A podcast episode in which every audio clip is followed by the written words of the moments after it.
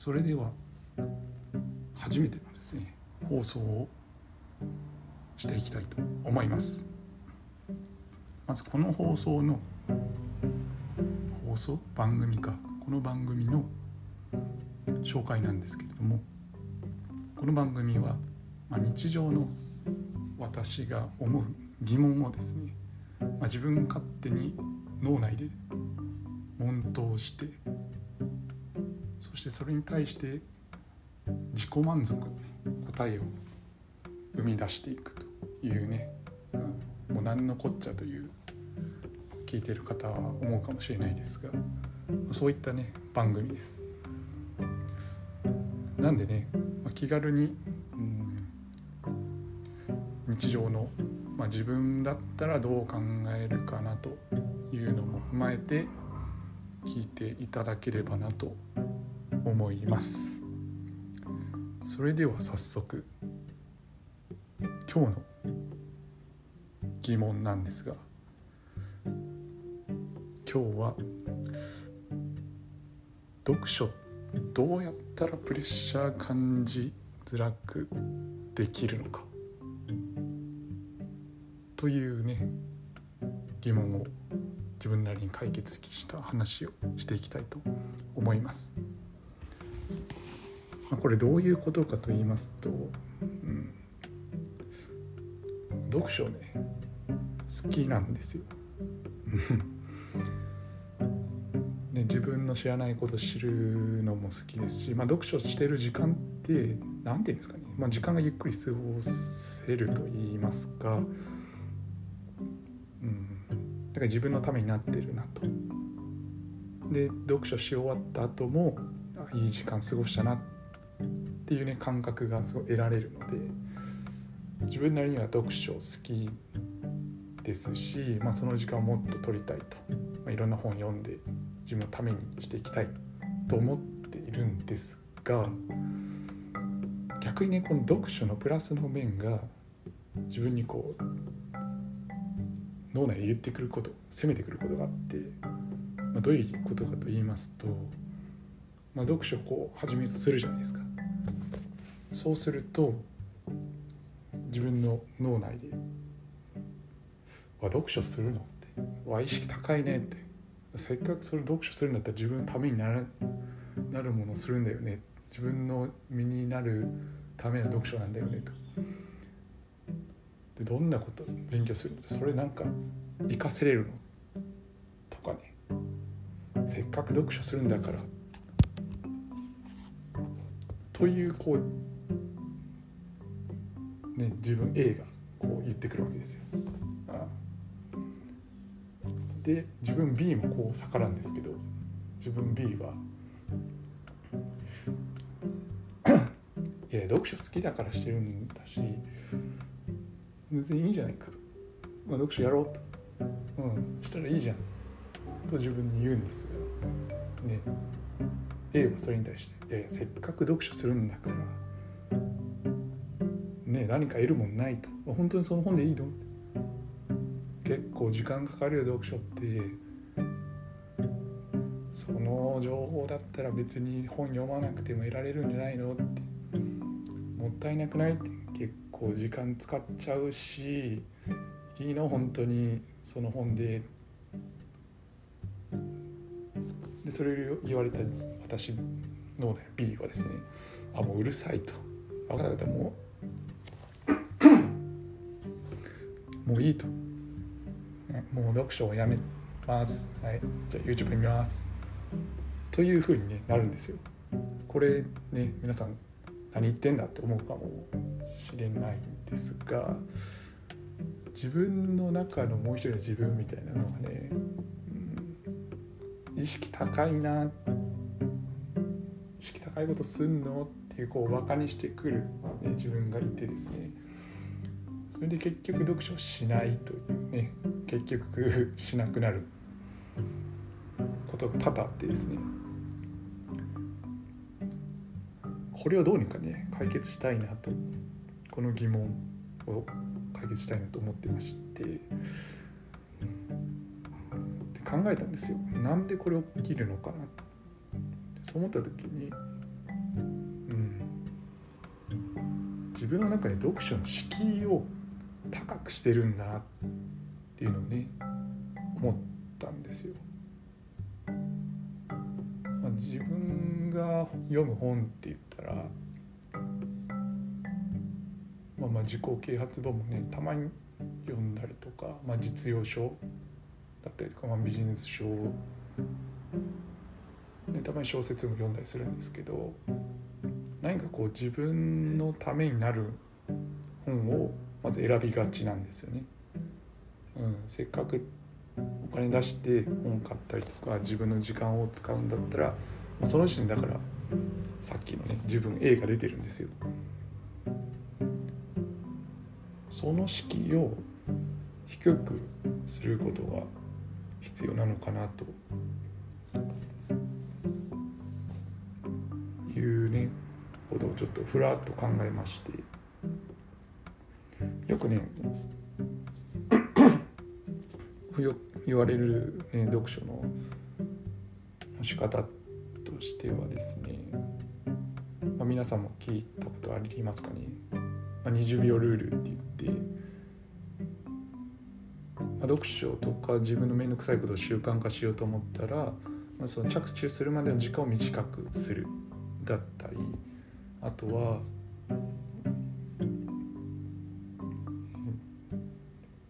ね、余計なものを自分の周りに置かない、まあ、玄関に例えばスマホを置いておく。自分の周りに本しか置かない、まあ、そうすることで、まあ、本を読むしかない環境を作る。とね、まあ、これすることでまあ読書量増える、まあ、読書する機会に触れれるので読書時間は増やすことができるということがあるんです。ね、よくこう読書をどうやったら習慣ができるか読書の量を増やすにはというところではねこういう話聞くんですが今僕のね問題がどうやったら読書の敷居を自分で低くできるかなっていうのが問題なんですよね。これね低くし高いとどうなるかというと読んでる本にも集中できなくなってしまうんですよ。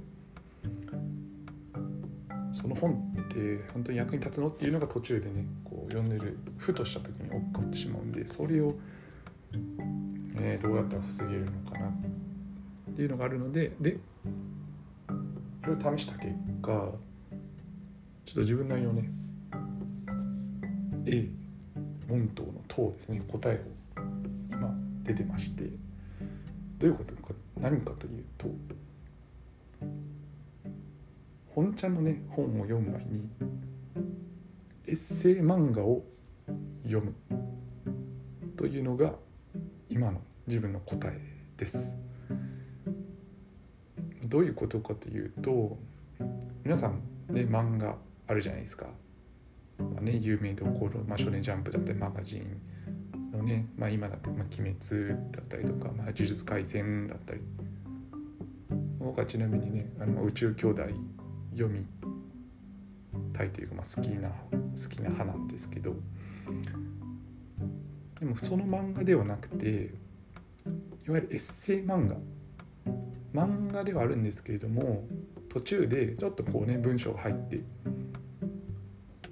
でその人の人生録だったりとかうん。文字がしっかりと入ってる漫画ですね。その本をちょっと先に気軽に読む。その本であれば気軽に読めるっていうことが最近分かってですね。例えば最近で言うと細川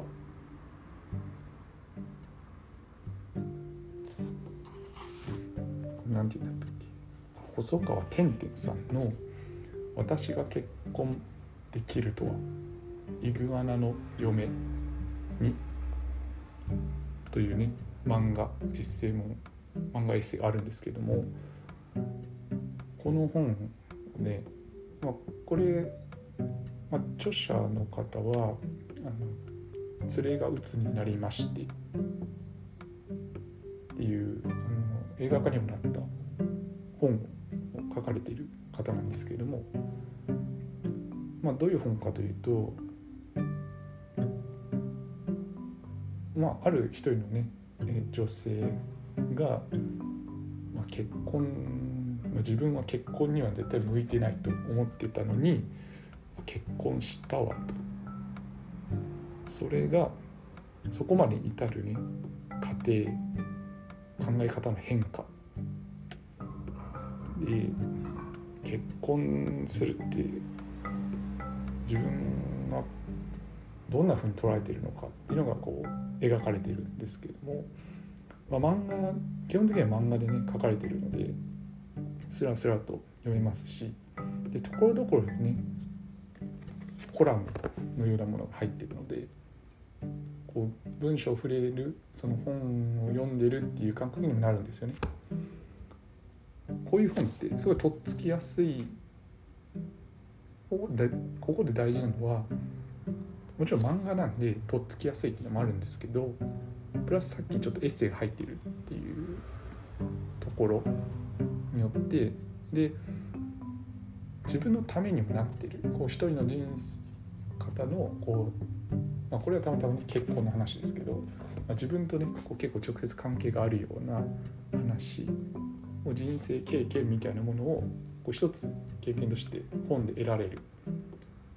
しかも漫画なんで気軽に得られる。そういうねこう敷漫画なんて敷居も低い。かつ自分のためになるっていうところを満たされているっていうのですごい手に取りやすいですね。なんでエッセイ漫画っていうのはすごい自分にとって敷居が低いかつでもために本というのがこう最近出たこのプレッシャーを敷居をどうやって低くできるのかプレッシャーを読書にプレッシャーを感じずにどうやったらできるのかというねこう問いに対する答えが得れたんですよね。皆さんどうですかね？まあねこんなね読書をする前にねさっさと読みよというねあの思われるかもしれないんですが。これもちょっとねこう読書ってうってねこうなられてる方このエッセイ漫画ってちょっといいと思います。漫画だとうんなんか読書まあもちろんね漫画も素晴らしいコンテンツですし漫画からね得られるものたくさんあるんですけれども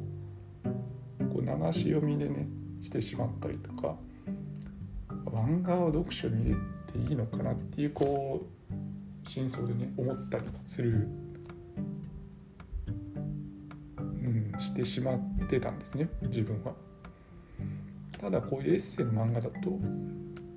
漫画がまあ8割なんですけどあとは2割部分で、まあ、こうね文章エッセイコラムの部分があるのでそれを読むことでご自分のためにもなる、まあ、読書してるっていう感覚にもなりますしでエッセイなんで、まあ、その本人のね、まあ、自分の経験を自分の糧にできるっていうところがあるので。結構これおすすめだなと思って、まあ、自分の、ね、自己満の答えになりましたよ。うんまあ、これがベストとは言いません。うん、てかベストではないんじゃないかな。ちょっと達成するんですけどね本読むってなった時に自分で本を選ぶっていうすごい最近億劫だなっていうのもあって。誰かのおすすめ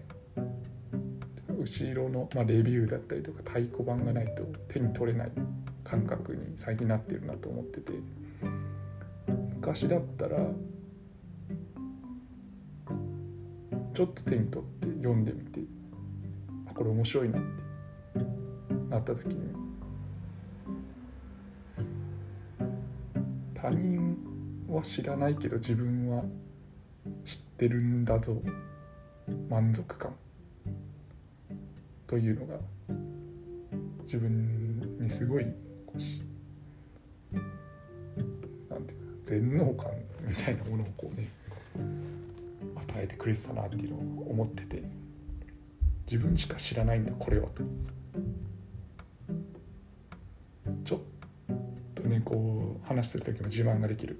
「そんで知らなかったわ」って言われた時に「いやこれは深いんだよ」と。いうね、まあ、実はそれ結構有名な作品だったりするんですけどね。あの 自分だけしか知らないと思ってたけど、ま、実は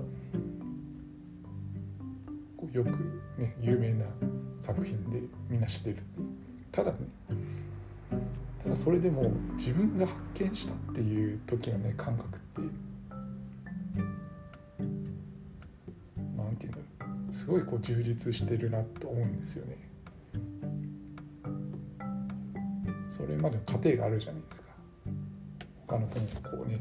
漁ってみてとか、うん、これやっぱ違うなとかこのやり方違うなこの本ああ一番いいって言われたけどやっぱ自分に合わないんだとか。でそんな中であこれいいじゃんと。ってなった時に人にすごい勧めれる。自分の言葉でねよく説明しなさいとかね言われると思うんですそれができるんですよね。自分が見つけた本だったらね。しかもその本って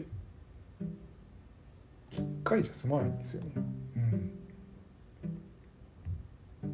さっきね式自分の問いで、まあ、読書どうやったらプレッシャーを感じずに読めるか敷居を低くできるかっていう問い、ね、自分であったんですけどただその中に例外があって敷居が全く感じない本。それは何回も読んでる本なんですよね。うん、これ皆さんもありますかね？何回も。読める本というか読んでしまう本っていうのかな。これねうん不思議なんですけど全然抵抗ないというかスッと読めるんですよね。これは一つに人間が新しいことにね挑戦しづらい現状維持を現状維持に安心を感じるというね習性があるのもあると思うんです。うんまあ、安心するっていう言い方ですかね。ただそれでも同じ本を読んでも感じ方が違ったりする時があってあ僕ね最近何回も読む本といってあの「しないことリスト」っていうねファーさんのってますか？ね日本一のニートで一時期有名になったファーさん PHA ファーさんの本なんですけれどもすごい緩く書かれてるんですね。緩いんですけどうん緩いからかな、まあ、気軽にこう読めるし何回もこう自分をね、り返れる本。ファーさんしないとですねだったりとか。小説で言うと「チーム」っていう本小説なんですけどあってですね。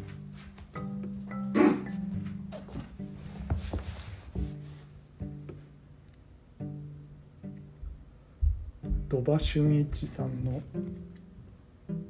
チーム2ですね。結構ボロボロなんですけど、まあ、ちょっと箱根駅伝に2は違うか。箱根を走った男たちの本、まあ、これチームこれ1部2部3部あるんですけど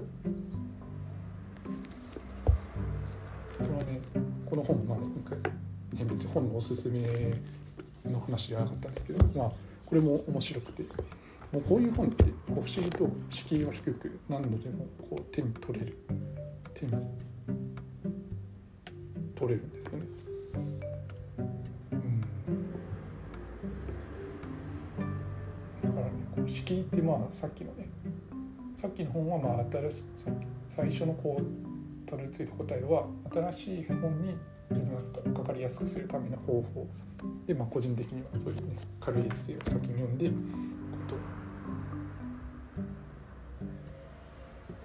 と。でじゃあエッセイ読んで終わりになるかというと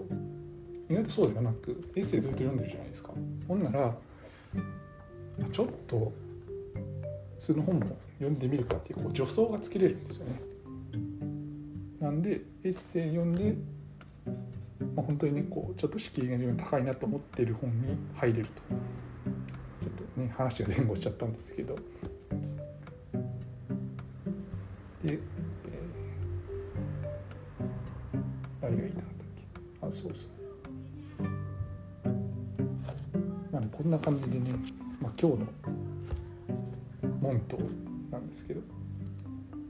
問い。どうやったら書のプレッシャーを低くできるのか？答え。エッセイ漫画を読むでした。こんな感じでねちょっとゆるゆると日頃の問いをね自分なりにも解決した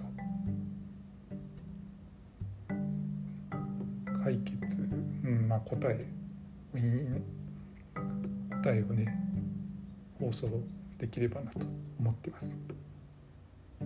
でまたねこれを聞いて自分のね門徒も皆さんの門徒も教えてほしいなと思ってるんですよね。とかあとは、ねこんな問いってどうですかっていうね。できればこう日頃の日常のものでいいんですけど自分なりの答えを、ね、出していく僕もね自分の問いだけじゃなくてね基本的には自分の問いなんですけど皆さんからのね問いにも答えてみたいなと思ってますんで。はいそれでは第1回目の放送以上です。それでは。